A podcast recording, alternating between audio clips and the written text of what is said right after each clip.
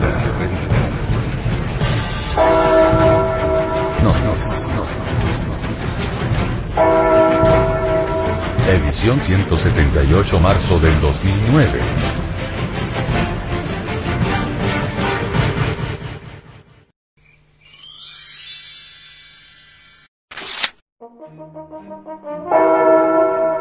Antropología.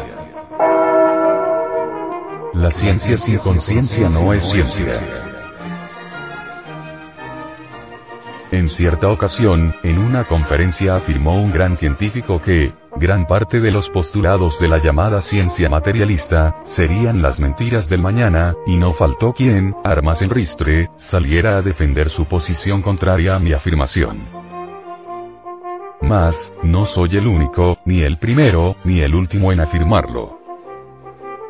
Oímos decir que la idea de la piedra filosofal fue un error, pero todas nuestras opiniones han partido de errores, y lo que hoy consideramos como la verdad en química, quizás será mañana reconocido como una falacia.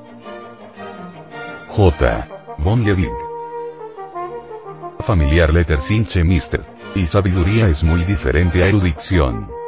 La botánica, por ejemplo, considerada la rama de la ciencia que estudia a los vegetales, es otro término mal empleado. Entre los griegos antiguos, los botane eran, literalmente los habitantes de la hierba, o sea, las inteligencias elementales o almas de las plantas. De esta manera, la botánica debería ser, en rigurosa ciencia, el estudio de los habitantes de las hierbas y no únicamente el estudio de estas últimas. Sí, en rigurosa acepción académica, la ciencia materialista es conocimiento exacto y razonado de ciertas cosas, no podría, pues, errar, siendo un conocimiento exacto.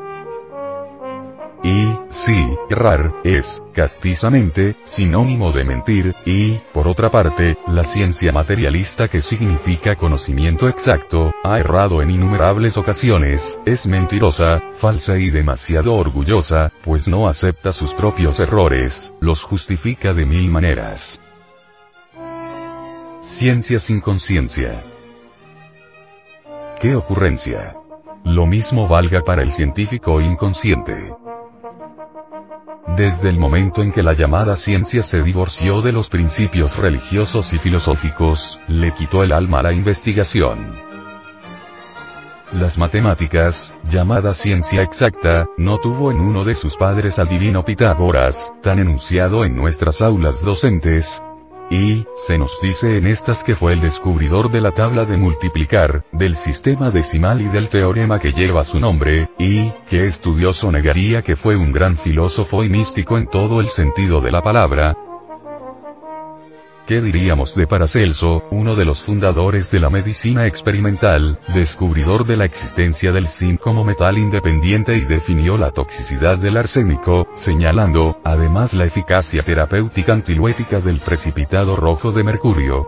Y Paracelso fue uno de los promotores de la alquimia mística, la que propone una verdadera transformación de la persona, en la persona.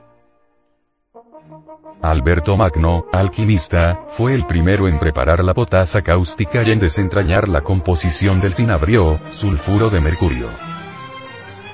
Basilio Valentín, alquimista, descubrió, además del antimonio, los ácidos clorhídrico y sulfúrico. Actualmente es ya bastante famoso el gran físico nuclear y alquimista conocido con el nombre de Fulcanelli, cuyas dos obras, el misterio de las catedrales y las moradas filosofales, aparecieron respectivamente en 1926 y 1930. Y cuando se le preguntó, ¿y la piedra filosofal? ¿Y la fabricación del oro? Respondió. Esto no es más que aplicaciones, casos particulares. Lo esencial no es la transmutación de los metales, sino la del propio experimentador. Es un secreto antiguo que varios hombres encontrarán todos los siglos. Fulcanelli explicó que la ciencia alquímica le llevaba muchas décadas de ventaja a la ciencia oficial, porque la primera tiene su fundamento en la sabiduría de Dios, mientras que la segunda tiene sus bases en el conocimiento sensual.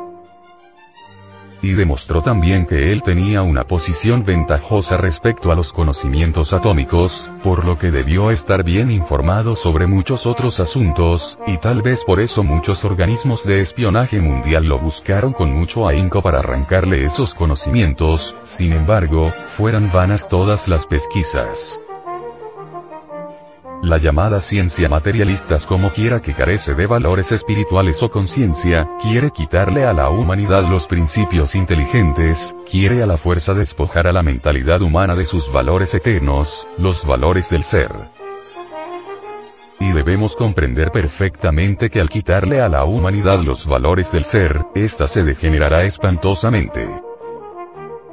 Esto, precisamente esto, es lo que está sucediendo en estos momentos de crisis mundial y de bancarrota de todos los principios. Los sabiondos de la antropología materialista se obstinan en precipitar a la pobre gente del siglo XXI por el camino de la más franca perdición. El materialismo produce siempre degeneración del cerebro y de la mente, involución de los valores humanos, decadencia total, incapacidad para el desarrollo de la razón objetiva del ser. En cierta ocasión, discutían un ateo materialista, enemigo del eterno Dios viviente, y un hombre religioso. Se discutía sobre el tema aquel de quién fue primero, el huevo o la gallina. Claro, el uno. Fue el huevo. Está bien, fue el huevo. ¿Y quién puso el huevo? Pues la gallina. El otro, que fue la gallina. ¿Y de dónde salió la gallina? Pues de nuevo.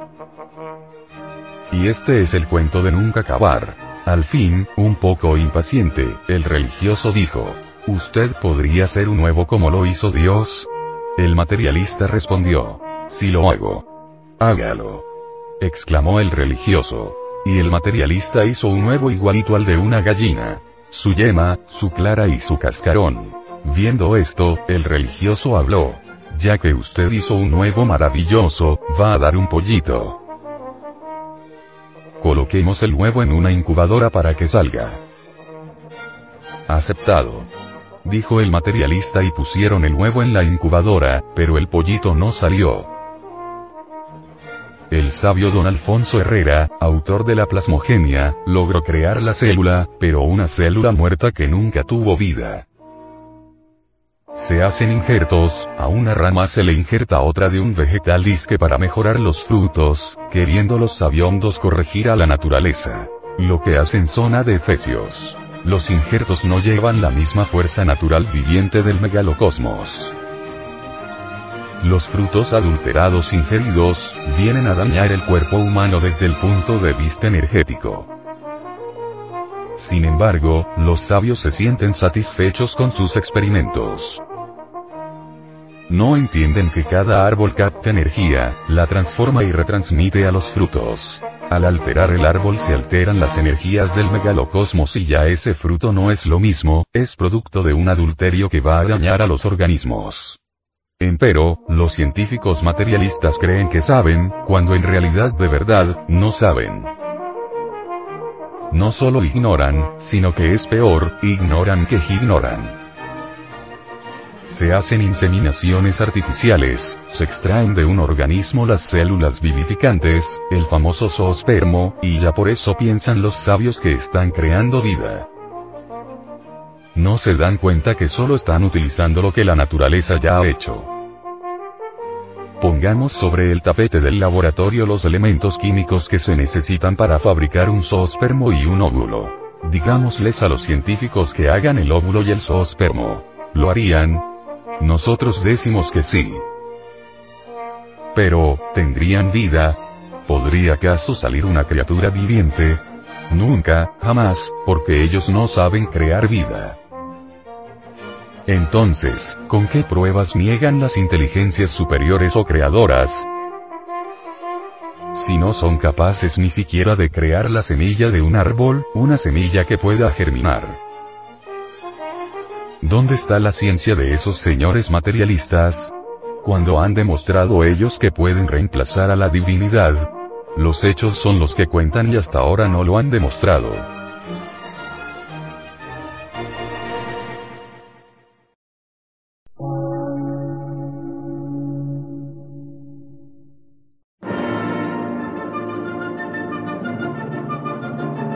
Emisora, gnóstica, transmundial. Por una nueva civilización y una nueva cultura, sobre la faz de la Tierra.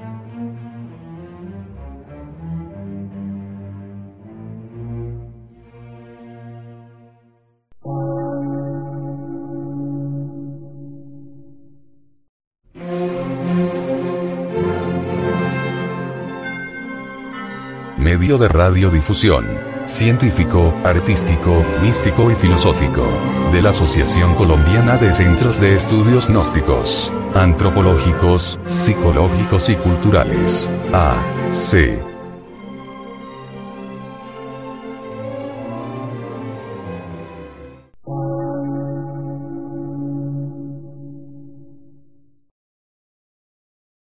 Lectura en movimiento. Difusión sin fronteras.